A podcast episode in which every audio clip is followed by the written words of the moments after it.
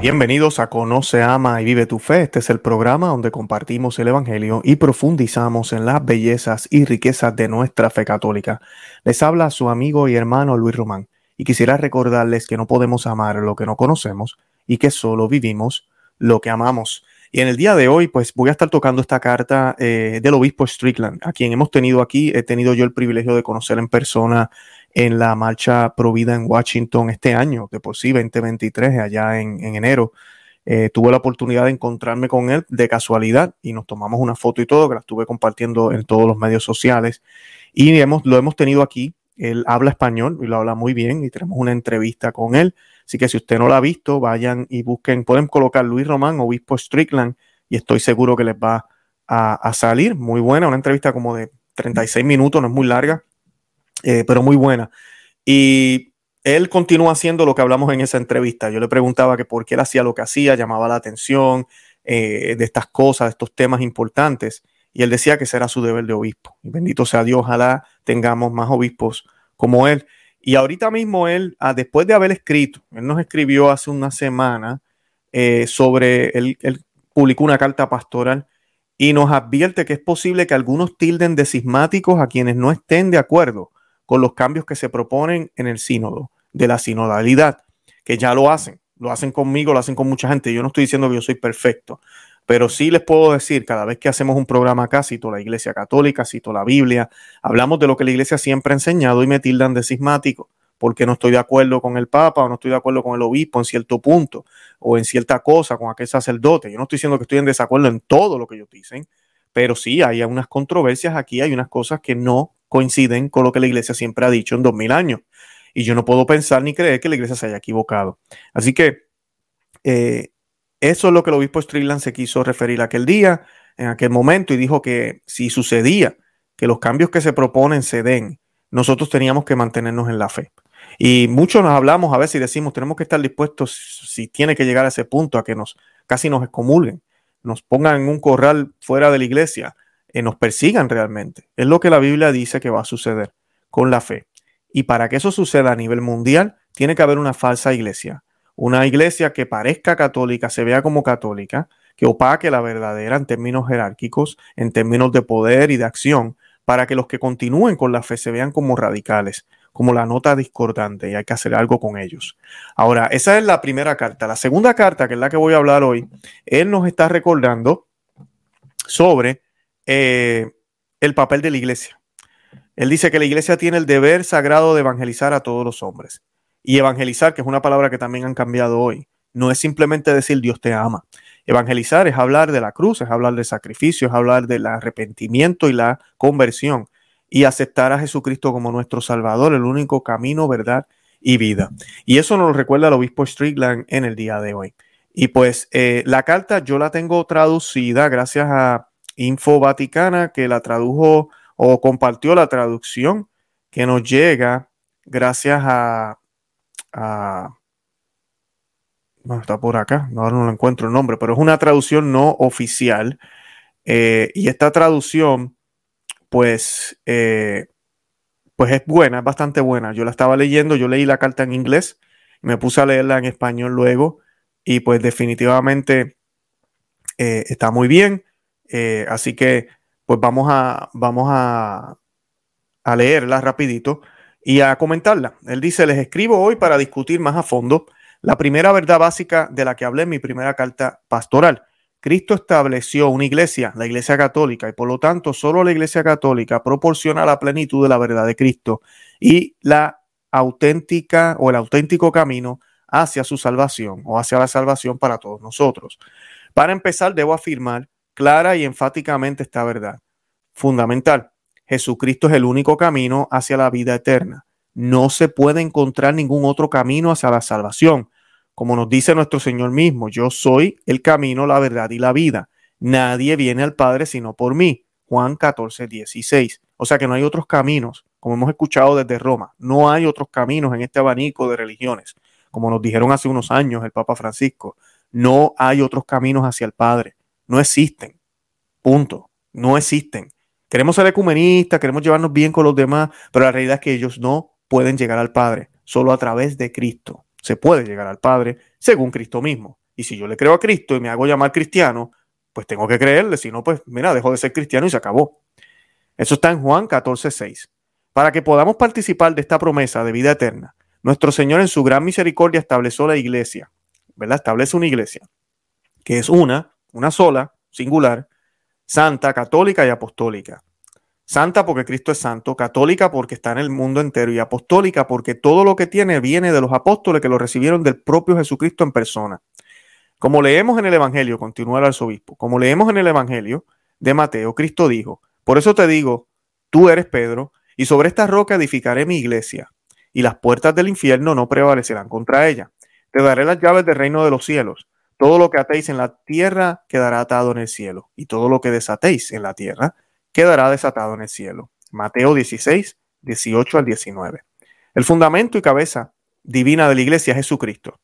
Él es la cabeza. A veces católicos, este es Luis Román hablando, a veces hay católicos que te dicen, eh, tú le preguntas, ¿y cuál es la cabeza de la iglesia? El Papa. No, no es el Papa.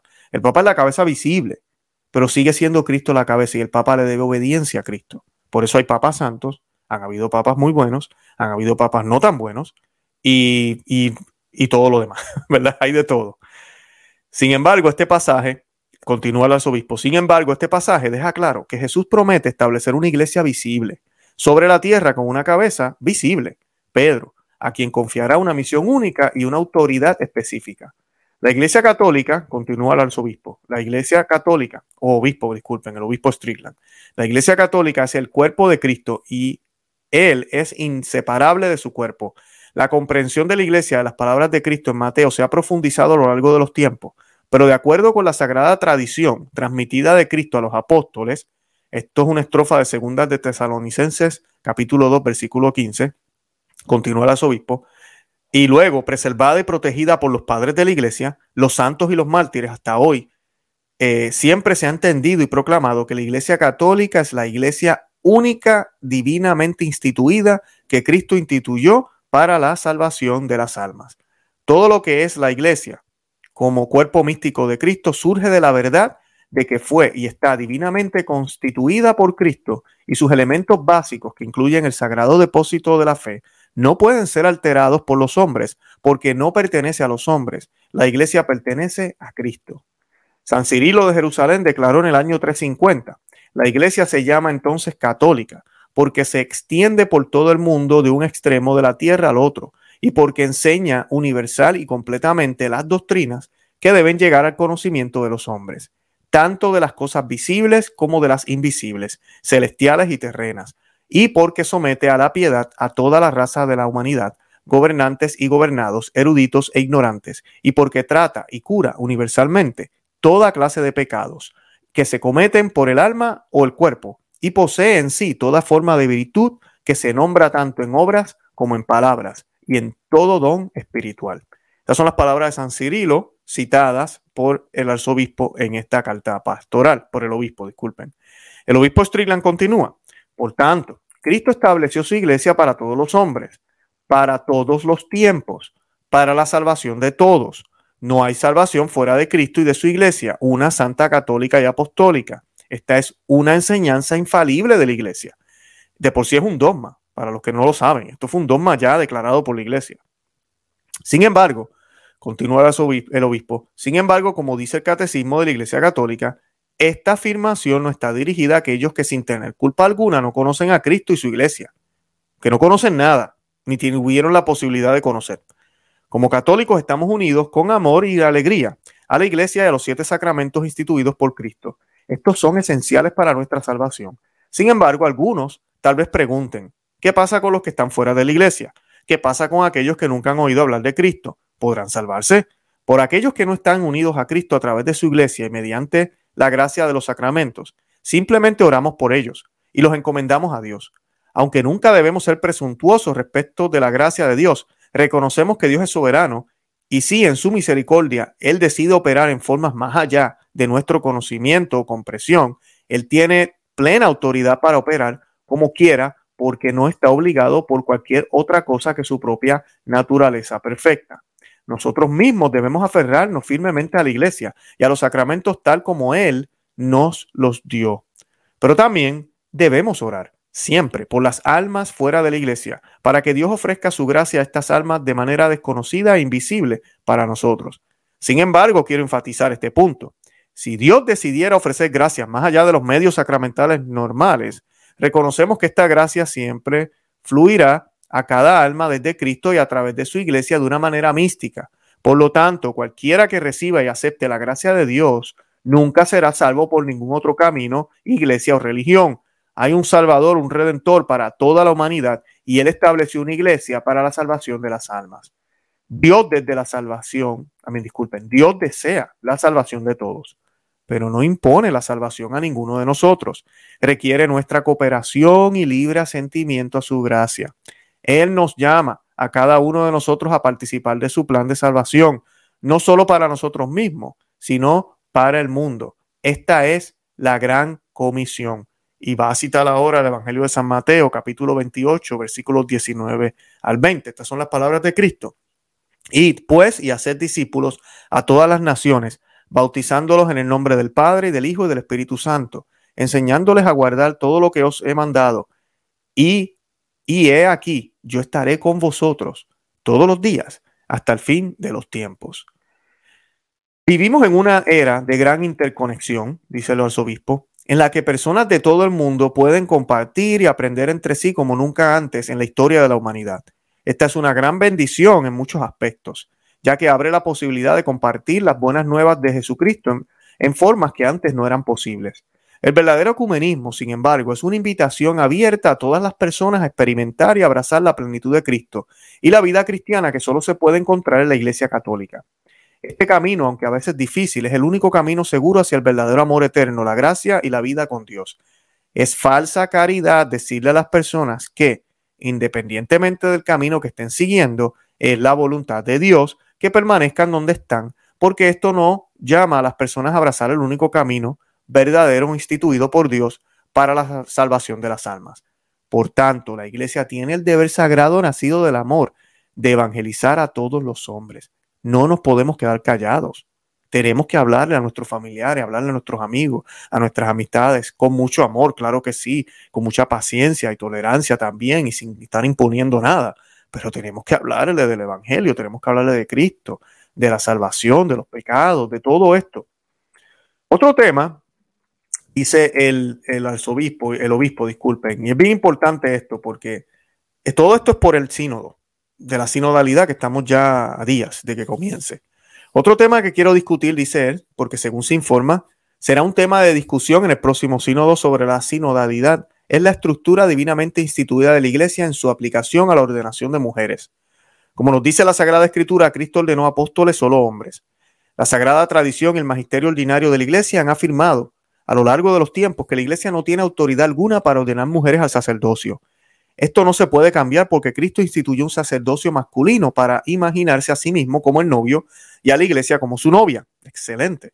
Como afirmó solemnemente San Juan Pablo II en su carta apostólica Ordinatio Sacerdotalis, dice, estas son las palabras del Papa San eh, Juan Pablo II, declaro que la iglesia no tiene autoridad alguna para conferir la ordenación sacerdotal a las mujeres y que este juicio debe ser sostenido definitivamente, ¿verdad? Por siempre, a perpetuidad, por todos los fieles de la iglesia. Estos son uno de los pocos momentos a veces que un papa habla infaliblemente porque es el eco de lo que la iglesia siempre dijo, con una autoridad para hoy y para siempre. Esto lo dijo Juan Pablo II y es lo que la iglesia siempre ha creído y ha enseñado. Yo les invito a que vean el programa que hicimos recientemente con el padre eh, Juan Razo. Eh, tuvimos preguntas y respuestas, fue excelente el programa, vamos a hacer más con él, así de esa manera, si Dios quiere. Pero él eh, esta pregunta se la hicieron porque no hay mujeres sacerdotes y el padre también da unos muy buenos argumentos.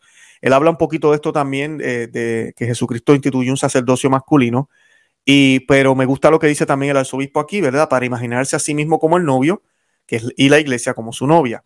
Muy importante esa parte. Eh, vean el programa, les va a gustar muchísimo, de, con el padre Juan Razo. Continúo con el final de esta carta del arzobispo, del obispo, disculpe, me da con decirle arzobispo, el obispo Strickland. Sin embargo, es imperativo afirmar que Cristo nunca quería un papel menor, ¿verdad? Para las mujeres, que el que, el que desea para los hombres. Esto es algo muy importante porque a veces siempre se ve que el sacerdote como si fuera un ascenso. El sacerdote superior, ninguno de estos puestos son ni superiores ni inferiores. Cada parte del cuerpo de Cristo es, tiene un valor y tiene un papel. Así de sencillo. Para Dios no hay, no existe eso. Sin embargo, es imperativo afirmar que Cristo nunca querría un papel menor para las mujeres que el que desea para los hombres. Las mujeres han hecho y continúan haciendo contribuciones indispensables en la historia y la vida de la iglesia. De la creación de Dios más grande y perfecta de toda la historia, nuestra Madre Santísima. Esto también lo habló el Padre Juan Razo. Nuestra Madre Santísima, la Reina del cielo, de la tierra. Es verdad, es la, la creación más perfecta que ha hecho el Señor. Ha sido la Santísima Virgen María. Creación, estoy hablando de creación porque Jesús es perfecto, pero es divino también. Él es humano, tiene naturaleza humana, pero su persona es divina. María, su persona es humana y es perfecta, porque nace sin mancha, así lo quiso Dios. Y ella eh, es mujer, no fue hombre, ¿verdad? De la creación de Dios más grande y perfecta en toda la historia, nuestra Madre Santísima, la Reina del Cielo y de la Tierra, algunos de los más grandes santos y doctores de la Iglesia, a nuestras santas y fieles mujeres de órdenes religiosas y conventos, a las innumerables mujeres que han impartido y continúan impartiendo la fe a sus familias y comunidades. Cristo, instituyó su iglesia de una manera que exige que las mujeres tengan más papel en él que el que jamás podría tener en el mundo. Sin embargo, como Dios no llamó a los hombres a ser madres, Dios no llamó a las mujeres a ser padres y a ser ordenadas sacramentalmente como ministros de Cristo en su iglesia. Nuestro Señor llama a los hombres a ser padres espirituales y novios de sus novias, la iglesia. Este rol solo puede ser desempeñado por alguien debidamente ordenado para este rol. Para aquellos que quisieran preguntar sobre el potencial de las mujeres diáconos en la iglesia católica, les ofrecería lo siguiente. Las escrituras nos dicen que desde los principios, a mí, desde los primeros días de la iglesia, las mujeres sirvieron como fieles siervas.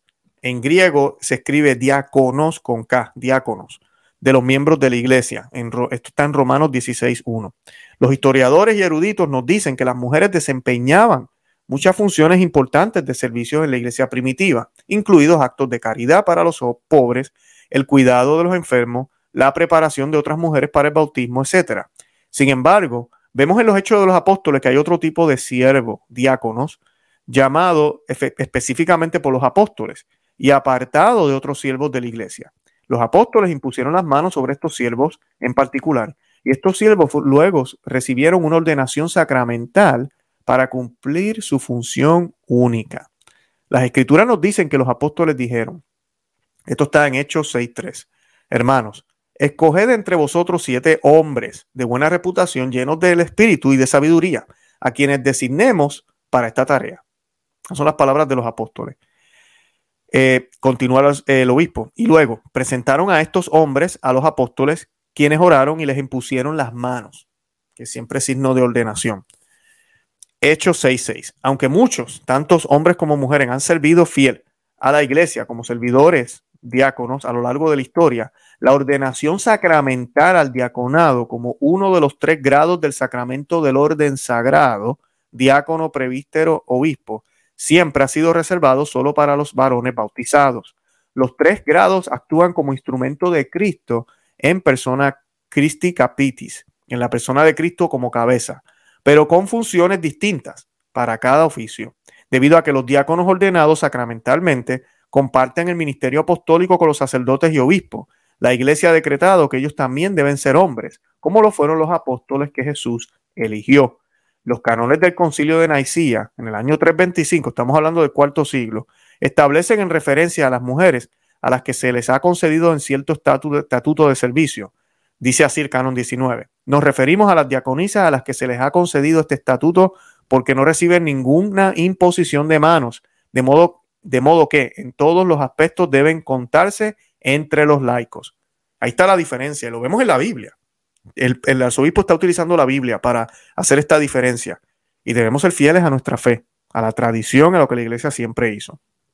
Continúa el obispo. Para concluir, quiero afirmar que si bien la iglesia es santa por su fundador y por su origen divino, también está formada por miembros pecadores que están constantemente llamados al, al arrepentimiento y a la conversión. Sin embargo, hay una iglesia triunfante en el cielo, que existe perfectamente en su plenitud en Cristo, en el cielo donde las bodas celestiales se celebran eternamente con Dios, Padre, Hijo y Espíritu Santo, quienes son eternamente adorados y adorados. Los coros de ángeles, la Inmaculada Virgen María y todos los santos claman eternamente, Santo, Santo, Santo, ante el trono de Dios. Es importante que vosotros como iglesia, nosotros como iglesia militante en la tierra, llevemos esta verdad y esperanza en nuestros corazones mientras nos esforcemos por alinearnos a nosotros mismos y a cada, a cada aspecto de la iglesia en esta tierra con su realidad celestial.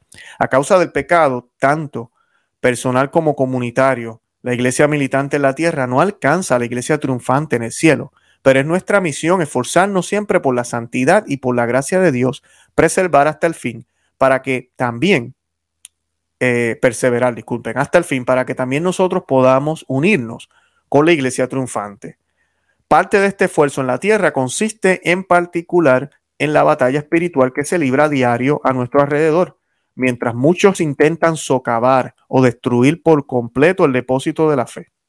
Mis queridos hijos e hijas, tengan la seguridad de que los ángeles nos rodean en esta batalla y los santos, especialmente nuestra Santa y bendita Madre, ofrecen su asistencia celestial mientras buscamos el premio eterno que nuestro Señor ha ganado por nosotros. Excelente. Esa fue la carta pastoral del obispo eh, Strickland eh, que nos ha compartido aquí eh, Info Vaticana, traducida por otra persona, y no encuentro el nombre ahorita mismo, me acuerdo haberlo visto, pero no lo encuentro aquí ahora.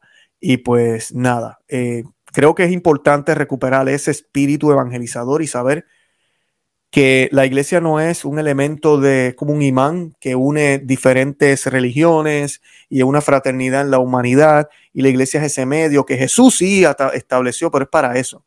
Nada que ver con la salvación, nada que ver con el arrepentimiento, nada que ver con un estilo de vida preciso, constante, que sea certero, como nos dice las Sagradas Escrituras, que tú sí sea sí, tú no sea no. Hay unas hay unos mandatos de Dios muy claros y específicos que hay que seguir, un estilo de vida que hay que seguir, que Él nos propone porque era el plan de Dios, que se nos hace difícil vivirlo ahora porque tenemos una naturaleza corrompida, pero que va a ser redimida, que va a ser renovada cuando pasemos de este mundo al otro si estamos en gracia. Y podremos ahí, con los ojos abiertos, de cara a cara a Dios, darnos cuenta de todo y, darnos cuenta de realmente cuál era el plan de amor que el Señor tenía para nosotros y de realmente eh, vivir para lo que fuimos creados. Eh, eso lo debemos saber y creer por fe y debemos dejar de saber a otros esa gran noticia sin ningún miedo. ¿Que va a crear confrontación? eso es lo que nos trae el obispo Strickland. Sí. ¿Que va a haber gente que se va a molestar? Sí. ¿Que van a haber personas que tal vez nos dejen de hablar? Sí. Pero también van a haber muchos que nos van a escuchar. Van a haber muchos que van a, a pensarlo dos veces. Van a haber muchos que le van a dar la oportunidad a Cristo. Porque Él es el que hace el trabajo, no somos nosotros. Pero nosotros como instrumentos debemos servir. Si no servimos, no servimos para nada. No se olviden de eso. Debemos servir.